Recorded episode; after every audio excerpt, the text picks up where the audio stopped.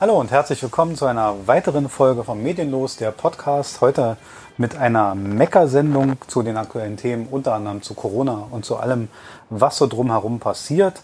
Äh, ja, mein Name ist Markus Koslinski. Mit mir am Mikrofon ist Marc Domagala, der Mann, für den der Spruch, Junge, wenn dir einen Hammer in die Hand gibt, wirf ihn weg, so weit du kannst, erfunden wurde. Er ist Hammerwerfer, er ist Visionär, er ist Podcaster. Hallo Marc. Und ich mecker heute mit. Hi. Und du meckerst heute mit. Sehr gut. Wir haben uns ja, äh, wie mal in einer kleinen Vorbesprechung, ist ja immer so, aber ähm, erstes Thema, was uns beide, was hier draufsteht, äh, in dem Zuge auch ein Gruß wieder mal in die Männerrunde, die ja ihr Motto haben, alles außer Fußball. Und deswegen fangen wir genau mit diesem Thema nämlich an, mit Fußball. Und zwar mit der Bundesliga. Ähm, wir haben die Corona-Krise kann man sagen, glimpflich überstanden. Nicht nur wir beide. Ja. Ich meine, ich glaube, Deutschland generell hat die sehr glimpflich überstanden. Ich bin sehr froh, dass wir in Deutschland wohnen und äh, ja. so, so eine glimpfliche Phase haben, ja. Und obwohl man sagen muss, die Folgen sind noch nicht abzusehen, aber, aber man muss mal abwarten. Also mhm. es wird natürlich alles eine Auswirkung haben, aber im Krankheitsgeschehen äh, äh, sind wir sehr gut rausgekommen. Ja. Da, da haben wir, glaube ich, mit unseren Zahlen können wir prahlen, soweit, dass Jens Spahn sich im US-CNN-Fernsehen erklären musste, warum ja. so gut das lief. Ich habe CNN in letzter Zeit öfter geguckt. Äh, ist immer wieder interessant. Auch natürlich, was ähm, ein gewisser anderer Politiker dort da drüben wieder verzapft. Also heute habe ich zum Beispiel auch gerade wieder gehört, er will äh, die Zahlen von den Tests runterschrauben, weil es bringt eh nicht so viel zu testen. Es gibt eh nicht mehr positive Testergebnisse. Also will er sein äh, Abgeordnetenhaus da, sein Repräsentantenhaus da äh, anweisen, dass das doch weniger getestet werden soll. Ja, gut, okay, der Mann ja. ist im Wahlkampf. Also, ja. das muss man jetzt auch sehen. Da, aber da in dem Zug, Entschuldigung, aber da fällt mir ein Spruch ein, den hatte meine Frau äh, mir auch vorgelesen. Ähm, Regierungen machen sich lächerlich oder haben sich lächerlich gemacht, die die Corona-Krise nicht ernst genommen haben. Hm und wo es dadurch dann zu hohen Fallzahlen gemacht haben. Also die machen sich äh, lächerlich bei ihrer eigenen Bevölkerung. Hm. So Trump, Bolsonaro ja. da in Brasilien und so, ne? Andersrum machen sich Regierungen bei der eigenen Bevölkerung lächerlich, wenn sie die Krise ernst genommen haben und keine hohen Fallzahlen entstanden sind, weil dann kann es ja auch nicht so schlimm gewesen sein. Ja, das ja? ist aber Quatsch. Das ist genau ja. der Punkt. Ich glaube. Aber das ist so das, was so äh, bei manchen das dann halt auch widerspiegelt, wie es bei uns hier so ist, dass manche jetzt sagen, äh, naja, äh, können alle wieder Fußball spielen und ist doch nicht so man, schlimm hier. Es geht immer ums Wie. Ne? Was, was die Leute nicht zusammenkriegen ist, dass ähm, ich habe auch, also so, es ist, äh, man muss sich mal klar machen, dass dieser Virus erst im Februar entstanden ist. Also im Februar hat irgendein Honk auf einem Wuhan-Markt wurde von ja ein bisschen, ein bisschen früher. Ja, aber, aber ich sag mal, dieser, dieser Virus ist furchtbar jung. Ja. So, es gibt ja genügend Leute, die sich hinstellen und sagen, ja, der Drosten, der erzählt letzte Woche so und diese Woche so und ja, ja, auf den purzeln aber auch die Ergebnisse ein. Ja. Der muss leider, kann der sich nicht aus der Erstbeurteilung einen 100% Überblick verschaffen. Der kriegt ja. 1000 Ergebnisse, der kriegt 1000 aus den Ländern zusammengetragene Ergebnisse. Das wird sich noch ein paar Mal drehen. Und ich kann aber mhm. verstehen, warum sich seine Meinung ändert, weil er halt ständig neue Erkenntnisse hat über einen furchtbaren neuen, also Coronaviren sind nicht neu, aber diese Aus, äh, Ausführung des Virus ist halt furchtbar neu. Ja. Was ich letztens gehört habe in einer, in einer Nachrichtensendung, es gibt zwei Institute in Deutschland, ich habe leider vergessen mitzuschreiben, weil es so schnell weg war, das Thema, die sich damit befassen, dass sie sagen, bei jeder Covid-19-Erkrankung können sie in, in einem bestimmten Hirnareal eine Veränderung feststellen. Also anscheinend schafft es dieser Virus, eine Indikation am Gehirn zu hinterlassen. Mhm. So, die wissen aber noch nicht, und das haben sie auch gesagt, sie wissen noch gar nicht, ob das eine dauerhafte Geschichte ist, ob das Nachfolgen haben kann. Aber sie können bei Covid-19-Erkrankten am Gehirn etwas feststellen. So haben sie es gesagt. Mhm. Und natürlich. Wahrscheinlich auf CNN auch mal wieder als Bestätigung zu bekommen, wenn da einer, ein bestimmter immer wieder erwähnt wird. Also, ja, das sind einige. Also Tatsache ist eins. ja, aber Tatsache ist eins. Da, da ist also ein Institut und sagt, naja, wir haben noch eine Auswirkung mehr festgestellt. Und darüber wird natürlich wenig kommuniziert. Also mittlerweile ist man ja soweit. Also dieses ganze Ding ist sehr ernst. Und man hat ja in Italien und in anderen Ländern, auch wenn wir glimpflich rausgekommen sind, gesehen, mhm. es gibt durchaus Beispiele, das ist gar nicht glimpflich gelaufen. Und ich sag mal so, die, die New Yorker haben sich das auch anders vorgestellt, als dass bei ihnen an der Stadtgrenze Kühllaster mit Leichen liegen. Ja. Das haben die sich ein bisschen anders gedacht. Aber nichtsdestotrotz kommen wir aufs erste, äh, aufs erste Thema. Ähm, Im Zuge dessen, das erste, was ja überhaupt äh, als große Sorge in den Köpfen anscheinend war, in Deutschland war, wann spielt die Bundesliga wieder? Ja, richtig. Also Ganz weit oben war, wann können wir endlich wieder Fußball spielen? Dass man damit ein Problem erzeugt, nämlich, dass man auf der anderen Seite sagt, ja, die Herren Profis, die dürfen auf ihre Plätze und spielen, hm. aber du und ich, dürfen mit unseren Kindern nicht auf den Fußballplatz, weil der ist leider noch abgesperrt. Ja, oder mit kleinen Kindern auf dem Spielplatz. Ne? Ja, so, also die, die Frage ist die, gut, jetzt kann man sagen, okay, so ein Profi, der ist diszipliniert, der hält sich an die Regeln, haben wir am ersten, in den ersten Spielen gemerkt, tut, tut er nämlich überhaupt nicht. Naja, Hertha, so. schönen Gruß. Ne? Ja, wieder einen schönen Gruß an die, an, an die alte Dame Hertha, hat sich gleich richtig schön blamiert. Aber Tatsache ist eins, wie kommt das? Also ich verstehe eins. Ähm, das Problem war ja wohl, dass, dass es Vereine gab, die durch diese spielfreie Phase in finanzielle Not gerieten. Ja. Äh, dass die, die hatten halt Probleme, die hatten den fehlten Einnahmen. Die Sponsoren haben wahrscheinlich zum Teil auch gesagt, hört mal zu, ihr lauft nicht mit unserem Logo auf. Warum sollten wir bezahlen? Ihr, ihr, ihr, ihr signalisiert ja nichts. So, alles jetzt mal, selbst wenn man Verständnis für alles aufbringt. Was ich nicht verstehe ist, ähm, warst du schon mal im Fußballverein? Ich frage dich jetzt gerade, weil deine sportliche Ausrichtung, warst du schon mal Mitglied in einem Fußballverein? Ja, ich, äh, also hier in Lichtenrade. Okay. Was ich nicht verstehe. Ich bin einmal als äh, Torwart eingesprungen für Christian Fiedler, der dann später, später bei Hertha BSC Bundesliga-Torwart war. Ja. Damals als Achtjähriger war das noch nicht so abzusehen. War aber, nicht abzusehen. aber du warst aber unwesentlich besser als er. Äh, es, ich, es war nur ein Spiel. Ich habe noch nie im Tor gestanden gehabt vorher. Äh, weil es hieß so, äh, ist keiner da, mach du mal. Mach du mal. Hm. Äh, ich hatte keine Torwarthandschuhe, die habe ich mir dann für die erste Halbzeit noch von einem deutlich älteren Spieler äh, geliehen. Das heißt, die waren mit drei Mann zu groß.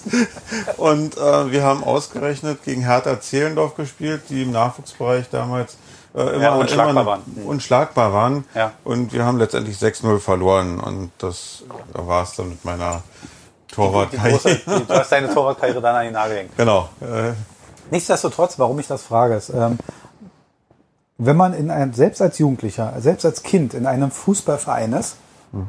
dann zahlt man einen Beitrag, was völlig in Ordnung ist. Ja. Und von diesem Beitrag geht aber ein Beitrag an den DFB. Ja. So, an den Verband. Ähm, also erstmal an den Berliner Fußballverband. Genau. Und, und davon äh, wieder ein Anteil an den genau. DFB. Das heißt, jeder kleine Steppke, der irgendwo oder jedes Mädchen, ganz egal wie, jeder Mensch, der in Deutschland Fußball spielt, in einem Verein organisiert, nicht in der Kneipen- oder, oder Bolzmannschaft, der zahlt an den DFB. Über Umwege ist ganz egal wie, aber er, sein Beitrag hat einen Anteil an den DFB. Mhm.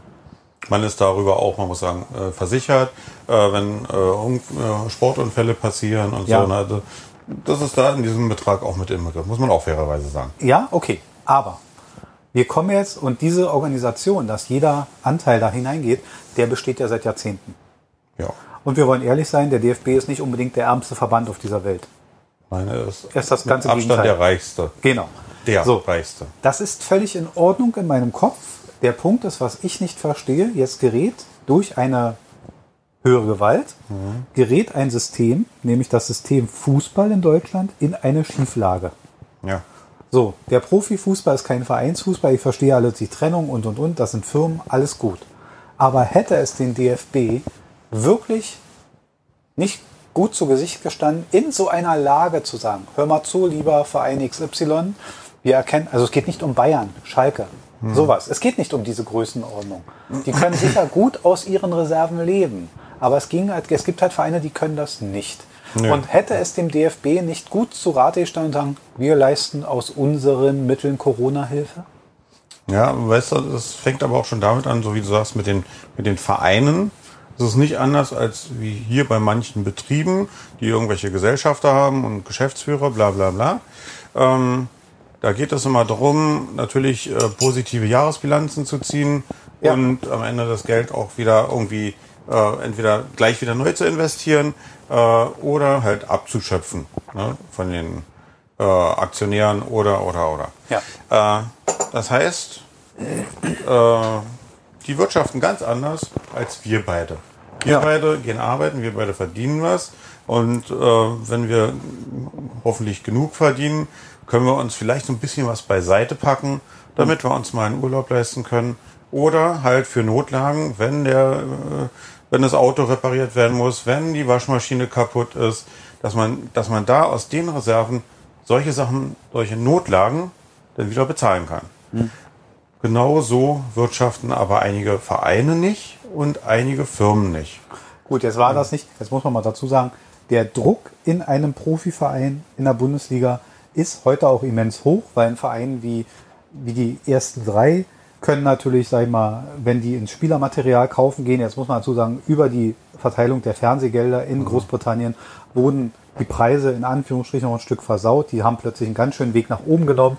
Du hast früher nicht für einen Durchschnittsfußballer 15 Millionen hinlegen müssen, damit der zu dir kommt. Heute ist das Ambach. Und wenn mhm. du einen Spitzenspieler haben willst, brauchst du eine ganz andere Geldsumme. Die steht ja. einigen Vereinen gar nicht zur Verfügung. Der Druck. Das, das ist aber halt diese Fußballblase. Ja. Die selbst, äh, Darum geht's, Uli da, Hoeneß und sonst was, irgendwann wird das mal wieder platzen.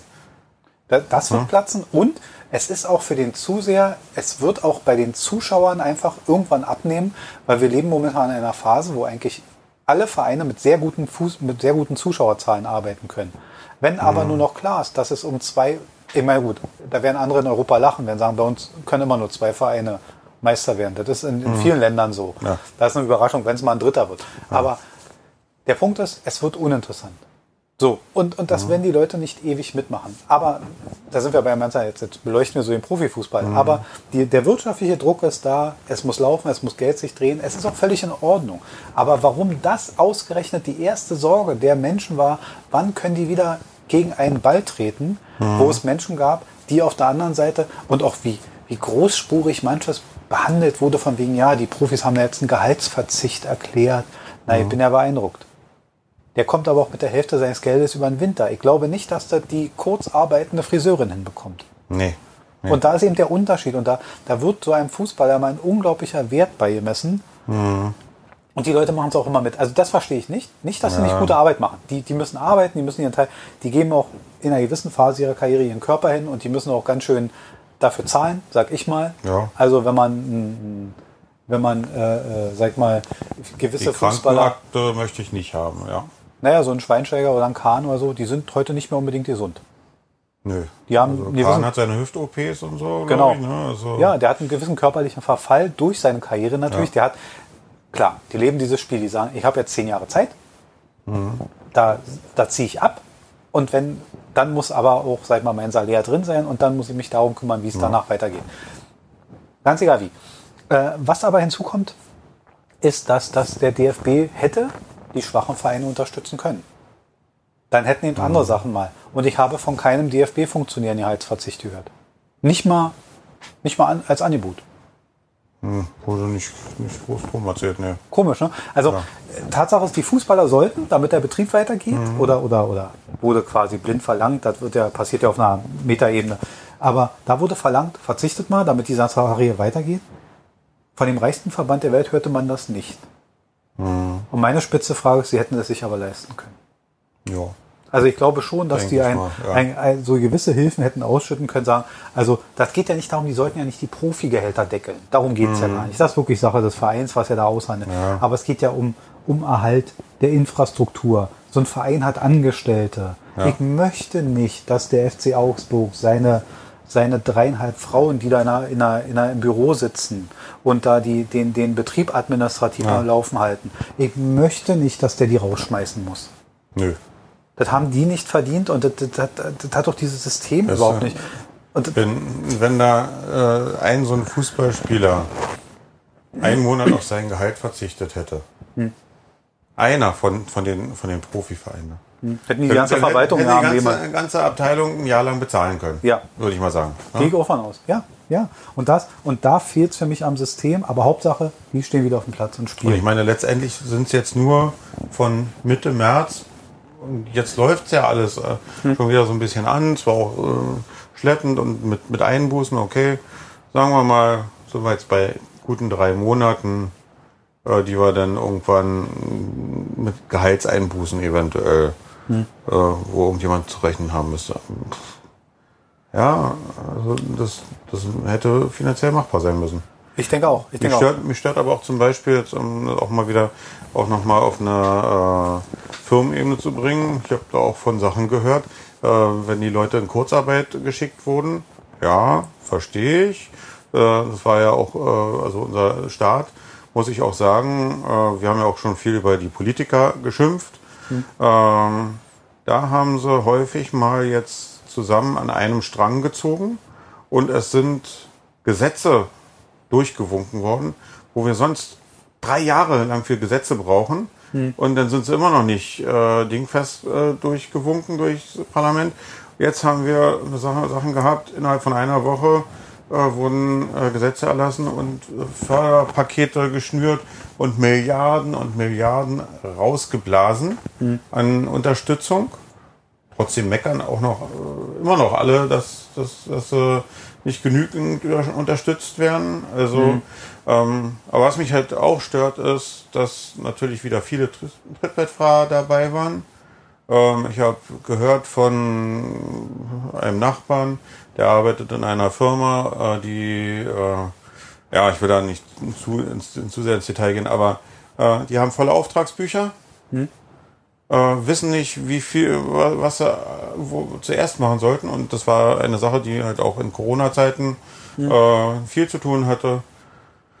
Und die, äh, er ist Vertriebsleiter und er hat gesagt, seine, seine Bosse hat nichts Besseres zu tun, als zu überlegen, wenn wir jetzt in Kurzarbeit gehen würden, wäre das für uns wirtschaftlicher. Hm. Also diese Firma hat keinen finanziellen Schaden. Hm. Sie hat keine finanzielle Not. Aber, sie hat Aber das Kalkül, um nochmal irgendwie was vom Staat abzugreifen, hm. äh, die Leute ja. in Kurzarbeit zu schicken. Ja, das Sowas ist aber macht mich, da muss man mal meckern dürfen. Ja, das ist auch viel, ja, das ist auch, ist auch eine, eine das ist aber eine moralische, äh, sag mal, eine moralische Einschränkung, die derjenige dann hat. Ich habe auch ganz viel mit, mit Leuten ähm, in meinem Beruf Kontakt gehabt, die gesagt haben, ja, ähm, also um es kurz zu machen, es gibt ja einen Bereich, wo man, wo man, also wo man mit Geld zu tun hat. Und die sagten dann, ja, ähm, ich komme gerade nicht an meine Corona-Prämie, mein Konto ist gesperrt. Mhm. Was wollen Sie da mit der Corona-Prämie machen? Naja, ähm, er möchte sie abheben. Das dürfen Sie nicht. Wieso? Sie dürfen damit Geschäftskosten decken. Und äh, in den Bedingungen steht drin, es kann sein, dass Sie Ihre Ausgaben aus der Corona-Prämie belegen müssen. Das ist prüfbar. Mhm. Das haben Sie auch dann anerkannt. Und also um es kurz zu machen, da war so ein, ja, so ein, also natürlich gibt es bei so Sachen, bei Hilfe gibt es immer Missbrauchspotenzial. Das gibt's bei, gab es bei Sozialhilfe, das gibt es bei Hartz IV, das gibt es überall. Mhm. Dass so ein Potenzial besteht, das weiß man. Mhm. Das ist auch kalkuliert. Also ich sag mal so, das, das rechnet mal ein, dass das passiert. Man muss es halt im Nachhinein verfolgen können, wird man so gut wie gar nicht hinkriegen, ob der Menge glaubt. Ja, teilweise, weil äh, ähm, einige Strafen waren ja doch äh, schon recht drastisch, ja. so dass hier in Berlin, äh, was hatte ich gehört, äh, über 4000 äh, Leute äh, die beantragte und schon erhaltene Corona-Prämie freiwillig lieber zurückgezahlt haben. Ja, da gab es ganz Weil viele. vielleicht doch nicht so ganz genau. berechtigt war. Ne? Ja, also obwohl Missbrauchspotenzial. Aber äh, ja, da, da muss man sehen, da nehmen natürlich Leute es in Anspruch, die es anderen wegnehmen. Und dann sprich, ja. es hat eine Wegnahmefunktion. Weil ja. wenn, wenn ich etwas in Anspruch nehme, was, was mir nicht zusteht und ein anderer bräuchte es, dann nehme ich es ihm weg. Das ist aber ein, es geht ja immer, in den Köpfen geht es ja immer um den Staat. Also es geht ja immer, wenn mhm. du Leuten dann damit sprichst, ja, aber der Staat, wo man denn da sitzt und sagt, nimm's ja nicht übel, der Staat bist du. Ja. Der Staat ist kein übergeordnetes Gebilde von Politikern, die essen das Geld nicht auf. Du, ja. Das kommt dir vielleicht so vor, aber das ist nicht so. Die leben damit. Die müssen das verteilen, damit alles hier funktioniert. Jedes Loch in der Straße, jeder Liter mhm. Milch, alles ist subventioniert. Damit das so funktioniert, musst du Steuern bezahlen. Und derjenige, den du jetzt betrügst, ist am Ende dich selber. Weil wenn es mhm. zu Verlusten kommt, wen werden denn die Steuern erhöht? Uns. Uns allen übrigens. Ja. Auch dir, mein lieber Freund. So. Ja. Naja, für ihn ist es natürlich noch trotzdem eine, eine Win-Situation, weil äh, sein, das, was er mir an Steuern zahlen muss, ist geringer als das, was, was er, er da abschöpft. Ja, aber das ist so ein gefühltes Ding. Ähm, zu dieser ganzen Geschichte hast du so einen, so einen unbewussten kleinen Übergang geliefert, nämlich zu den Leuten, die über alles meckern. Du sagtest vorhin, und trotzdem meckern noch einige. Es gibt ja große und kleinere Meckerer. Wir meckern jetzt auch. Ne? Mhm. Wir, wir, dürfen ja mal über alles Mögliche, wir lassen uns ja auch jetzt ab, aber wir haben ja, haben ja Profimeckerer und unter anderem, da, äh, da gebe ich gerne so einen Namen mal in die Runde. Ähm, mein, mein neuester Freund äh, bei Instagram ist ja, ist ja, äh, obwohl er da kaum unterwegs ist, ja Attila Hildmann, der mhm. Vegan-Koch und Corona-Kritiker Nummer mhm. eins. Ähm, ich wusste nicht, dass vegane Ernährung so eine Spuren hinterlässt. Ich war mir unsicher, aber jetzt bin ich mir ziemlich sicher. Ja. Ähm, wer ihn nicht kennt, also Attila Hildmann ist ein, ein Sternekoch, der mit Büchern über veganes Kochen sehr bekannt geworden ist, der durch seine, ja, man kann sagen, leicht aggressive, leicht, leicht aufgedrehte Art immer sehr auffällig war im Fernsehen. Und ähm, ja, er ist, er ist jetzt zum, zum, innerhalb von vier Wochen vom veganen Kochstar zum ja, zum lächerlichen Abbild seiner selbst geworden, weil er, weil er quasi Corona als Satans Plan und alle. Also mhm. das Interessante ist, er ist jemand, der in seinen Sendungen sonst zum Beispiel die Politiker kritisiert hat, weil sie es nicht geschafft haben, in deutschen Kantinen einen veganen Tag einzurichten. Mhm. Sein Vorwurf war, das kriegen die nicht hin, weil sie ja nicht zusammenarbeiten. Jetzt glaubt er aber an die Zusammenarbeit der gesamten Welt.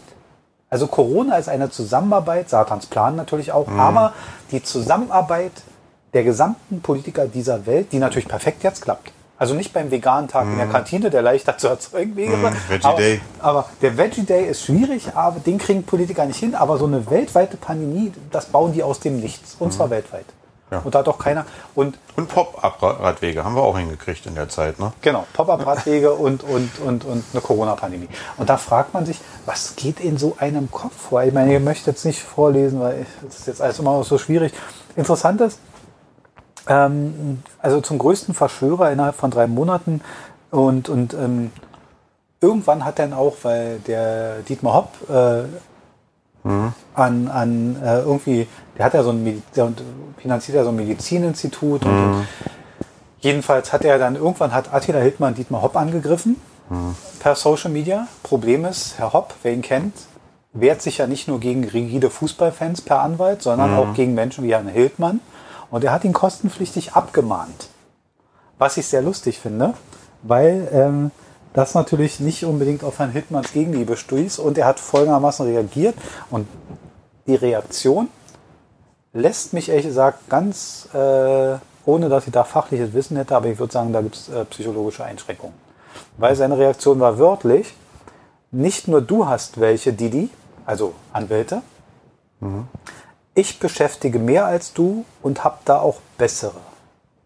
Also man jetzt gerade einen Längenvergleich so, ja? Oder? Erstmal ist es ein lustiger Längenvergleich und außerdem, ich habe Zweifel, dass er mehr Anwälte hat als Herr Hopp und bessere. Also jetzt der Mann ist Milliardär. Hm. Ich weiß gar nicht, was, wie, wie, was für eine Hybris muss man haben.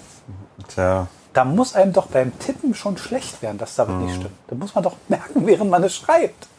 Also, da, also ich weiß nicht. Äh, ich denke da auch mal so noch an eine andere Sache, jetzt nicht mit Dietmar Haupt, sondern wenn der Hildmann da solche Sachen verbreitet.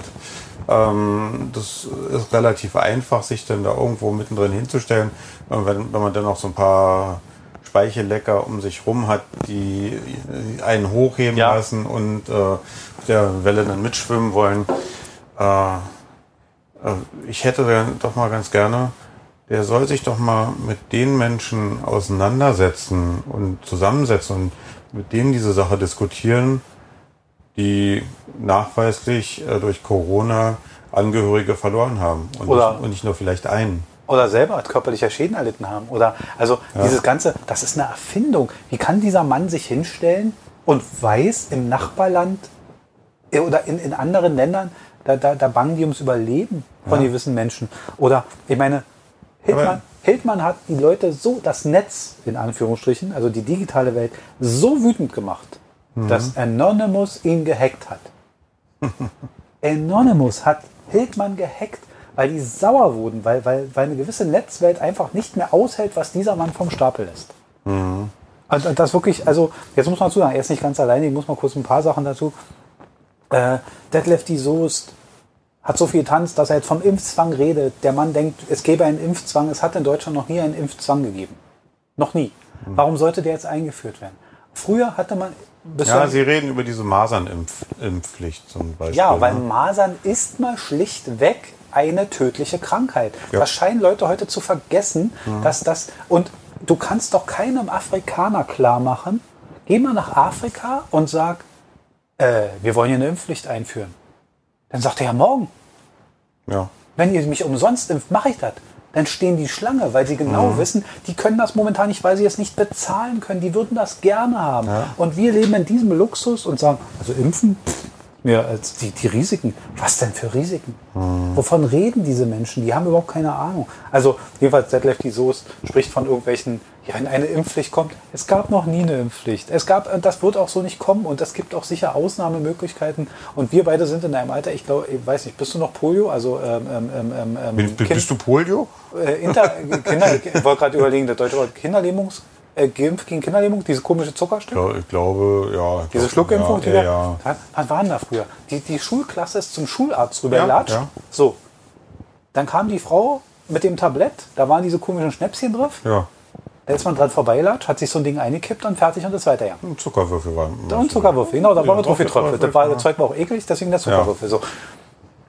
Und dann sind wir dran vorbeigelatscht. Und ich habe ich kenne gar keine Impffolgen, ich kenne gar keinen Impfgegner, ich kenne gar nicht, da hast du so ein, da musstest du dein, dein blöd und dann beim nächsten Elternabend wurde das Alter in die blöden Impfpässe eingetragen und dann warst du geimpft und kein Mensch hat sich aufgeregt. Ja. So, also das scheint, weil war noch dabei, Till Schweiger hat merkwürdige Sachen erzählt, die haben plötzlich auch alle eine Meinung zu Corona und wissen auch alle, wie es weggeht. Ähm, schlimm ist leider, dass man erkennt oder ganz durchsichtig erkennt, dass das so Eigen-PR ist. Die melden sich jetzt alle zu Wort, weil sie dann irgendwie öffentlich werden. Ganz schlimm. Sonja Zietlow, eine Frau, die ich eigentlich durchaus achte, weil ich auch glaube, sie ist ein gebildeter Mensch, ja, mhm. hat bei, bei Facebook eine Liste aufgemacht, äh, überschrieben mit gilt als Verschwörungstheoretiker, Liste, mhm. gilt nicht als Verschwörungstheoretiker, andere Liste, also Namens, Namen so unter. Okay. Jetzt könnte man sagen, okay, das ist vielleicht sachlich aufgestellt. Mhm. So ist es ja vielleicht in der öffentlichen Welt. Aber was will sie mir damit sagen? Und wenn sie als, als Medienmensch eine Diskussion möchte, warum stößt sie die über Facebook ja. an? Muss nicht sein. Also, also ähm, es gibt eine Diplompsychologin, das ist Frau Ulrike Scheuermann, kann man nachlesen. Die hat die derzeitige Situation ähm, psychologisch betrachtet und hat gesagt, Je bedrohlicher und unsicherer eine Situation ist, desto größer ist bei manchen Menschen das Bedürfnis nach Einfachheit. Mhm. Ja. Und genau das ist der Punkt. Und dieses, dieser, dieser Virus ist nicht einfach. Und, aber die Leute wollen, mein Lieblingsimpfgegner, also wenn ich, wenn ich jetzt so bei, bei Twitter unterwegs bin, also, also ich kann dir genau die, und damit tue ich keinem Unrecht, ich kann dir die Impfgegner, die, die Vita genau schildern. Ja? Der typische ja. Impfgegner heißt Achim, ist beruflich Taxifahrer, Fußballfan und Impfgegner. Ja. Das sind seine drei Berufe. Ja, Nichts gegen Taxifahrer. Verstehst du, was ich meine? Ja, Aber das sind so diese, das, was ich damit sagen will, das sind Leute, die sind komplett fern aus der Fachlichkeit. Mhm. Die wissen aber, wie der Virus weggeht, was man dagegen machen sollte und kann. Und die Impfgegner sind genauso eine Vögel. Der Chef der Impfgegner ist Drucker. Mhm. Drucker, der hat eine Druckerei. was, was, was, was, was, weiß, was weiß dieser Mensch, ich meine, jetzt muss man dazu sagen, Fachlichkeit hilft nicht mal weiter. Herr Lauterbach, mhm. ja, Politiker und Epidemiologe, jetzt gehen ja. wir davon aus, der kennt sich aus. Eigentlich schon, ja, sollte. Ja. Tut er auch. Wie gesagt, ich gehe mhm. davon aus. Der hätte am liebsten, also wenn, wenn jemand vom Fach den Shutdown bestimmt hätte, ich glaube, der hätte direkt bis Ende Dezember dicht gemacht. Mhm. Der war viel vorsichtiger. Die Leute sollen doch über Sparen nicht sich lustig machen. Sie sollen doch froh sein, dass der Mann eben nicht Mediziner, sondern Bankkaufmann ist mhm. und ein Auge darauf hat und sagt, aber die Wirtschaft muss irgendwann weitergehen. Ja. Weil dieser Staat will Steuern einnehmen. Und wenn er keine Steuern mehr einnimmt, haben wir auch kein Geld mehr. Ja. Also ja, dieses Auge muss man ja auch noch haben. Und das kann man ihm ja nicht mal vorwerfen. Egal, auch wenn das jetzt eine Bäckersendung sein soll. Mhm. Aber ich finde, die Leute sollen sich mal, sollen sich mal irgendwie einen Gedanken machen, dass man nicht alles bedienen kann.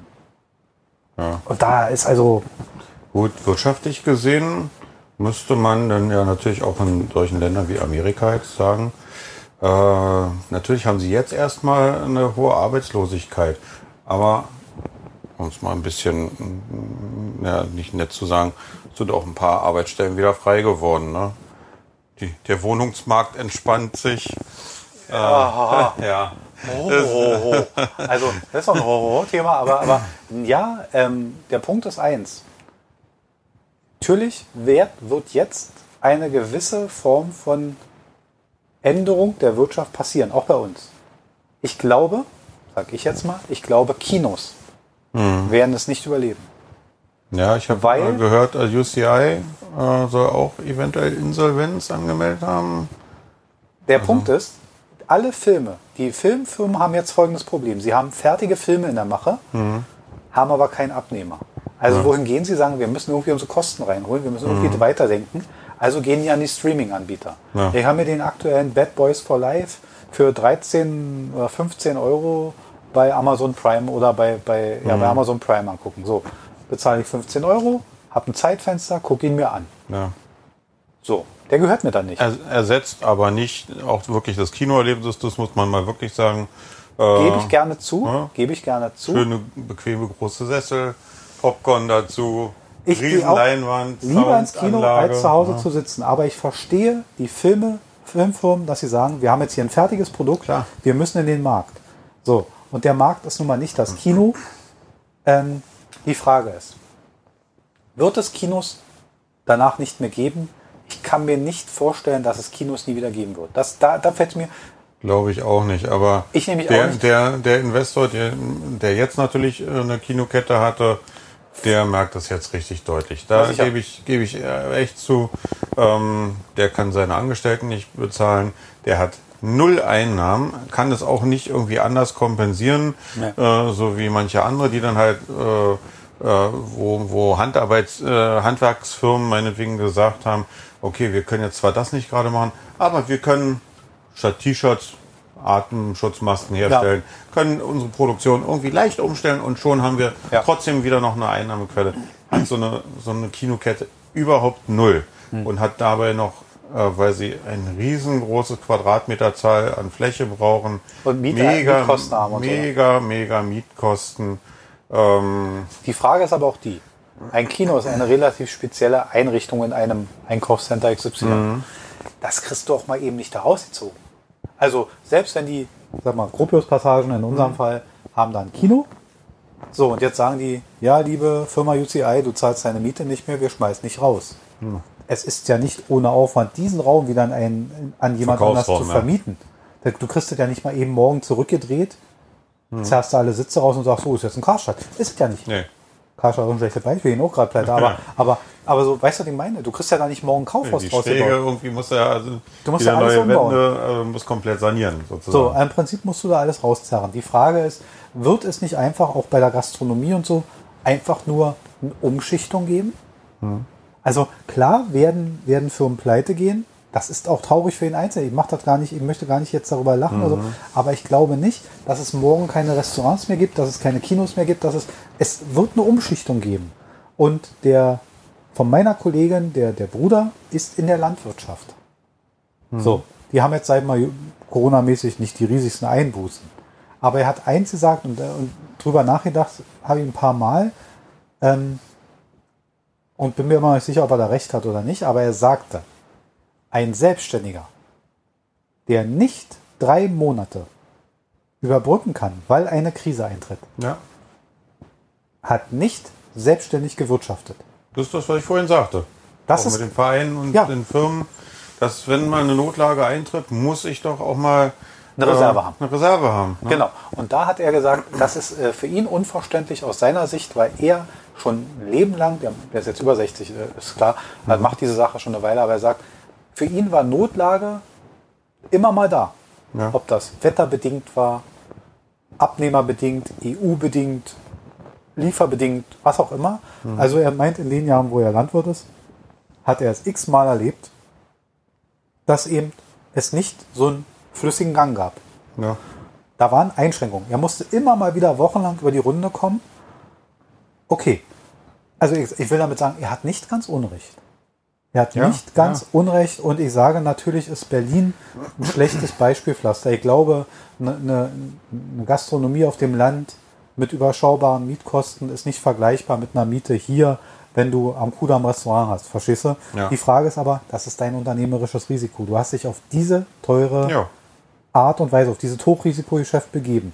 Und selbst da, ja, schwierig. Da bin also ich halt auch immer der Meinung, man kann nicht immer nur das Positive abgreifen und wenn es jetzt mal nicht, nicht schlecht läuft, äh, nicht gut läuft, mhm. äh, dann zu sagen, oh, jetzt müssen mir aber alle anderen helfen. Ja, ähm, das ist mir zu einseitig. Ne? Obwohl ich, wie gesagt, die Leute zahlen für irgendwas Steuern. Ich verstehe die Hilfe, die man leisten kann. Ja. Und ich fand die Corona-Hilfe auch richtig. Ja. Total. Ich fand das sogar gut, dass man einen relativ schnellen, was ja in Deutschland nicht immer so, so der Fall ist, mhm. man hat einen relativ schnellen, relativ unkomplizierten Weg gewählt. Man hat relativ schnell ausgezahlt. Also ich habe E-Mails gesehen, wo gestern beantragt wurde und heute war da Geld auf dem Konto. Ja. Also innerhalb von 24 Stunden Geldfluss.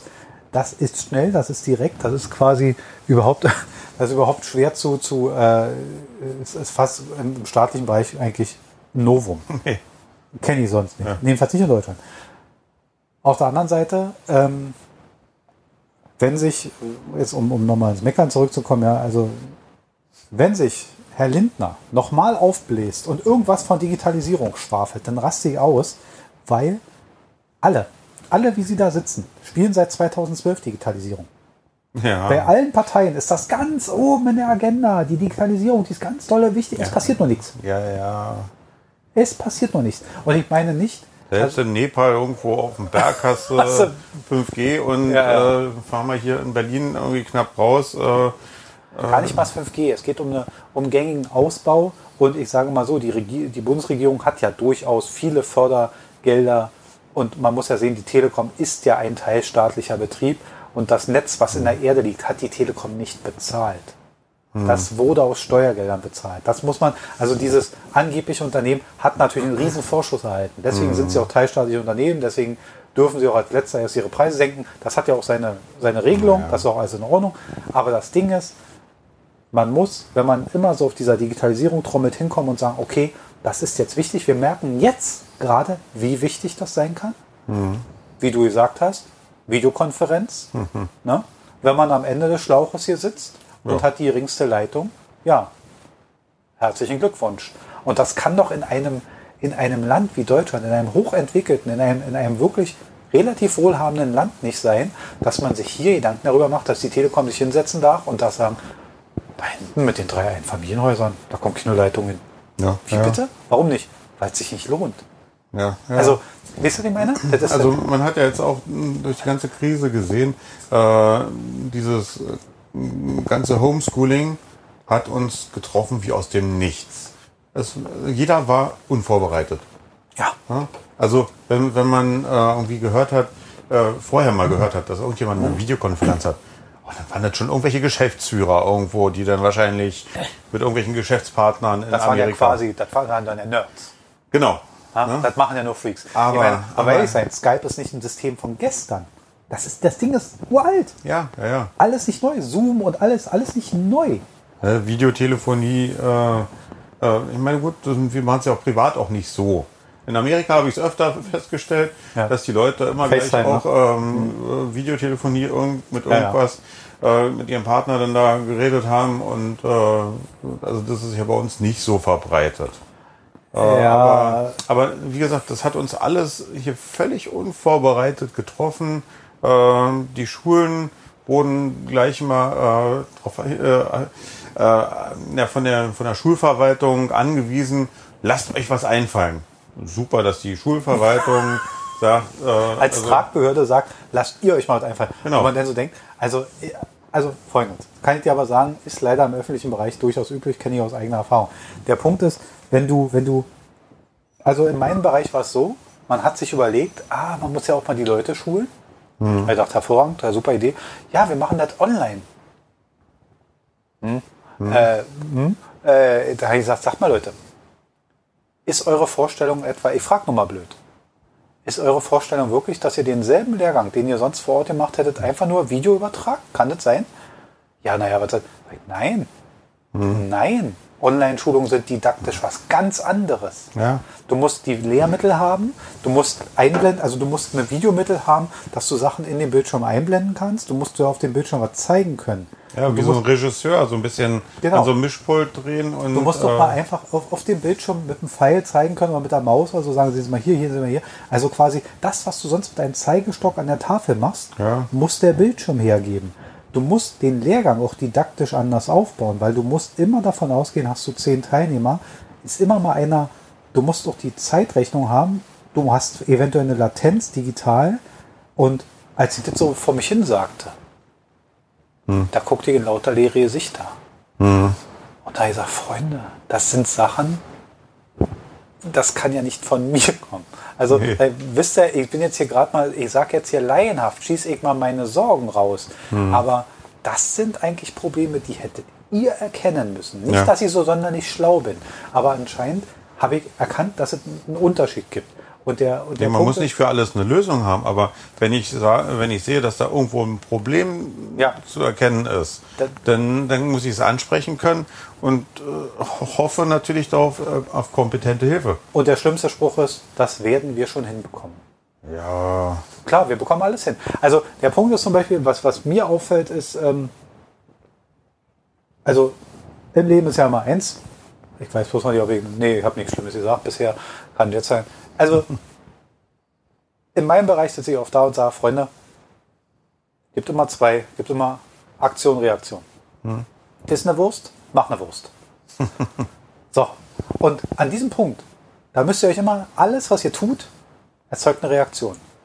Und ihr müsst eigentlich schon euch über die Reaktion Gedanken machen. Ihr seid eigentlich schon an dem Punkt, ihr müsstet eigentlich wie ein Schauspieler dahinter schon sein. Und es ist immer, wir lassen das auf uns zukommen. Nein. Nein. Was soll das denn werden? Also, und, aber das sind manchmal große Unternehmen.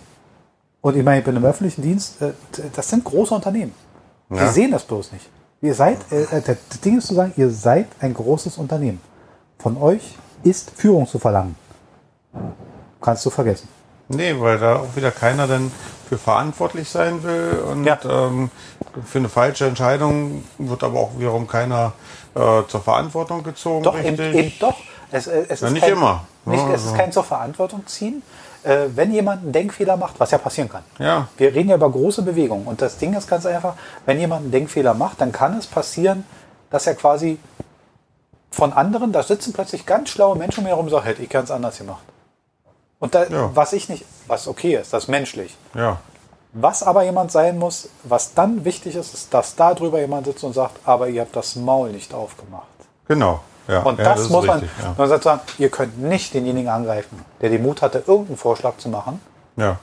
Und das aber im Leben generell so. Ja. Und jetzt den Schlauen im Nachhinein zu spielen, Genau, nachher sind wir Nee, das immer ist- schlauer. Immer. So. das, Und das ist der Punkt, der mich daran stört. Und äh, ich bin sehr gespannt, wie viele ganz schlaue Menschen nach der Corona-Krise kommen Mhm. werden und sagen werden, hätten wir es mal so gemacht. ja, ja, Und dann muss jemand da sein, der sagt, hätten wir es besser gewusst, hätten wir es so gemacht. Ja. Ich glaube, dass der Einsatz von vernünftigen Masken, um es mal jetzt so relativ am Ende der Sendung, äh, äh, wenn, ich glaube, dass der Lockdown vermeidbar, nicht vermeidbar, äh, äh, besser gewesen, also man hätte mit dem Einsatz vernünftiger Masken durchaus schneller wieder in ein bewegliches Leben kommen können. Hätte somit die Verluste besser aufgefangen. Aber das ist ein, ein, eine Erkenntnis, die habe ich auch erst im Nachhinein.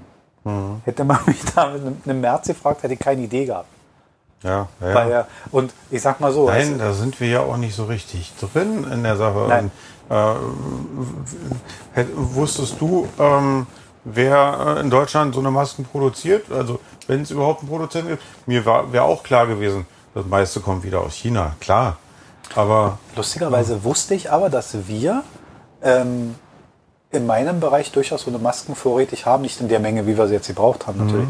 Aber es gab Tatsache bei uns im Lager eine gewisse Anzahl von Masken, weil es äh, im Falle eines, eines ähm, Durchsuchungsbeschlusses und so, wenn man in Wohnung kommt, kann es ja mal sein, dass äh, man in eine Wohnung tritt, wo entweder die Verunreinigung sehr hoch ist oder wo Schimmelbefall in einer gewissen Größenordnung oder wo eventuell so ja noch ein Mensch nicht mehr lebt oder so, dann ja, gibt lecker. es, dann- also wir haben so eine, so eine Masken, äh, die dann, sag ich mal, eine gewisse Form von, von Keimen abhalten. Mhm. Ähm, wir wussten aber sowohl auch, Und das steht auch in den Anleitungen, dass die für einen Einsatz von zwei bis drei Stunden konzipiert sind. Also mhm. nicht, wie man sie jetzt benutzt hat. Ja, komisch. Ja. Ja. Aber so weit wollen wir jetzt das Ganze, es geht ja um eine gewisse und, und letztendlich, man hätte den Leuten sagen müssen, du trägst die Maske nicht, um dich zu schützen, mhm. sondern dein Gegenüber. Ja. Du sollst dein Gegenüber nicht anatmen. Und wenn das alle nicht tun, dann haben wir einen gewissen Schutzgrad erreicht. Mhm. Und das hat man den Leuten zu wenig erzählt. Und da, da lachen dich Asiaten An, für anfangs, aus. Genau, anfangs haben wir die Asiaten immer belächelt in den letzten Jahren so, wenn man das dann immer schon gesehen hat, dass, dass da irgendein Asiate mit, mit Mundschutz rumrennt. Ja. Äh, klar war es bei denen auch häufig wegen Smog, Umweltverschmutzung und schlechter ja. Luftqualität. Ähm, aber es ist auch deren Höflichkeitsempfinden zu sagen, wenn ich erkältet bin, möchte ich keinen anderen anstecken. Genau. Genau. Das war deren und Höflichkeitsempfinden. Das haben, haben wir hier nicht so richtig hingekriegt. Also anfangs muss ich sagen, diese, die Corona-Maßnahmen war ich sehr erstaunt, dass äh, von der Regierung relativ äh, konsequent gehandelt wurde. Ja. Und auch, auch das mit dem Lockdown zu sagen, okay, wir, egal, wir, es wird Kritik geben, es wird äh, ja. äh, Widerstand geben, und, aber wir machen das jetzt zu. Hm. Ähm, das fand ich auch am Anfang sehr gut und sehr konsequent und erstaunlich. Und dass da auch äh, sogar von den Oppositionsparteien was wir ja sonst immer gesagt haben, Oppositionspartei scheint ja immer nur dazu da zu sein, wenn die dafür sind, muss ich dagegen sein. Mhm. Und diesmal waren da auch wirklich alle, äh, haben an einem Strang gezogen. Glückwunsch und Dankeschön dafür. Ja, man hatte den Blick aber nach Italien. Man hatte, ich glaube, da war genau. eine große Form von Angst vorhanden, dass die Nummer, wenn man sich dagegen stellt, schief geht. Genau. Ähm, aber egal wie.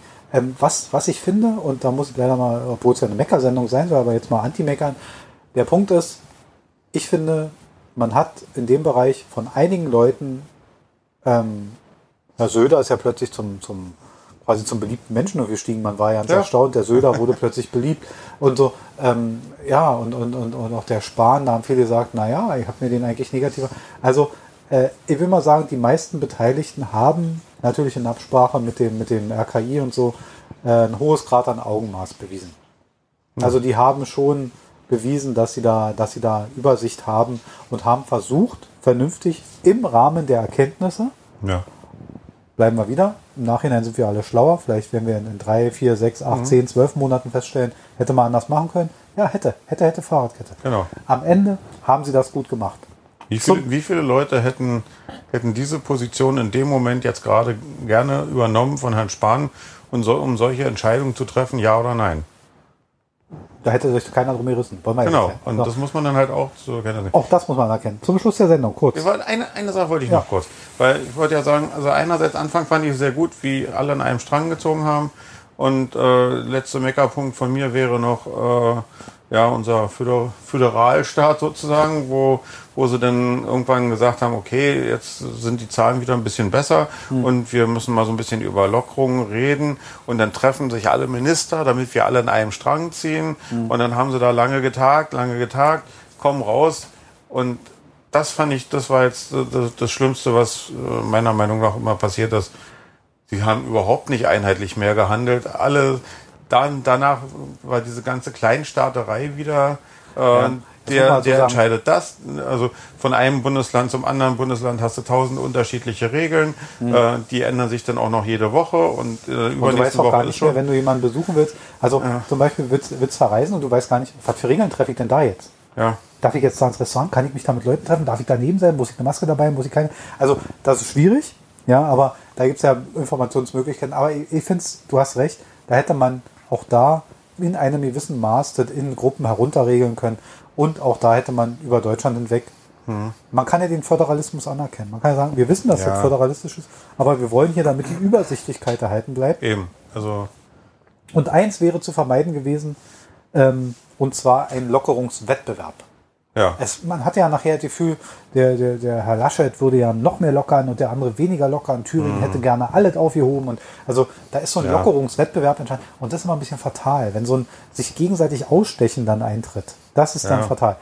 Zum Schluss der Sendung, weil wir zeitlich dran sind. Äh, zum Thema passen. Corona-App, ja, nein? Ich habe sie mir runtergeladen. Mhm. Äh, ich finde es vollkommen in Ordnung. Äh, die Daten, die da verarbeitet werden, äh, Äh, ich hätte, hätte es auch noch äh, anders akzeptiert, äh, wenn es äh, irgendwo äh, anders noch gespeichert worden wäre. Mein, also wie gesagt, äh, es gibt so viele Leute, die Facebook, Instagram, WhatsApp darüber sich beschweren, wie diese Corona-App ist.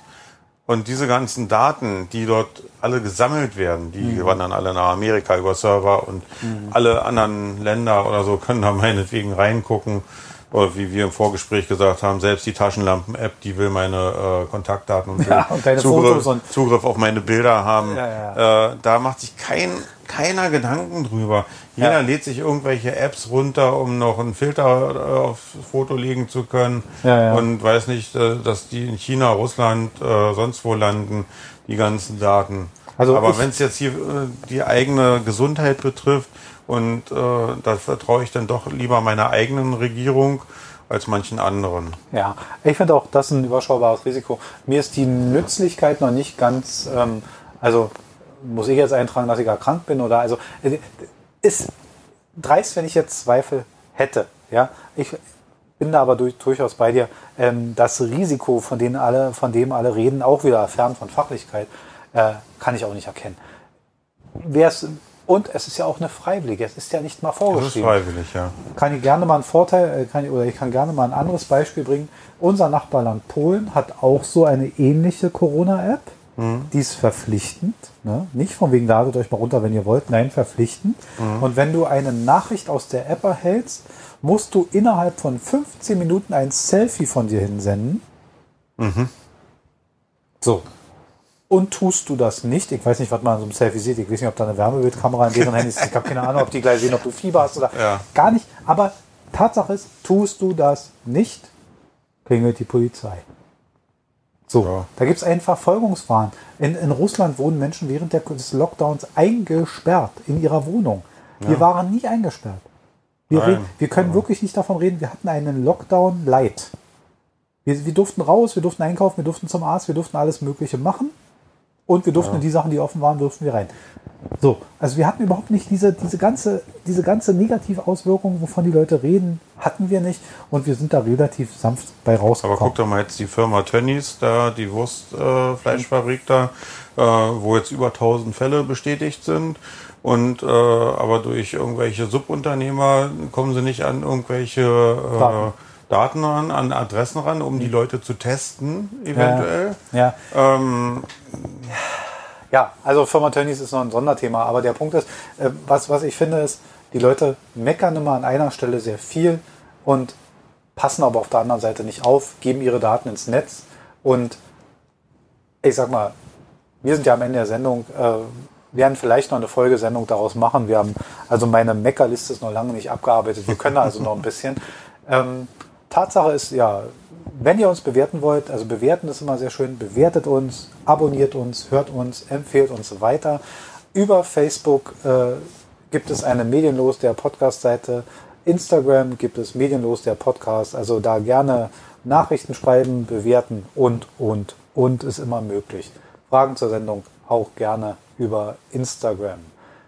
Ja, also wir werden uns jetzt den Desinfektionsmitteltropf wieder aus dem Arm entfernen. Ja. Werden nochmal mit Gleiche googeln und werden Herrn Trump dann unsere Ergebnisse mailen. Ich weiß es ja. noch nicht, was wir jetzt weitermachen werden. Ähm, und ja, das war's mit der heutigen Sendung. Und vielleicht wird demnächst weitergemeckert. Neue Themen demnächst. Bleibt gesund. Bleibt gesund. Bis dann. Tschüss.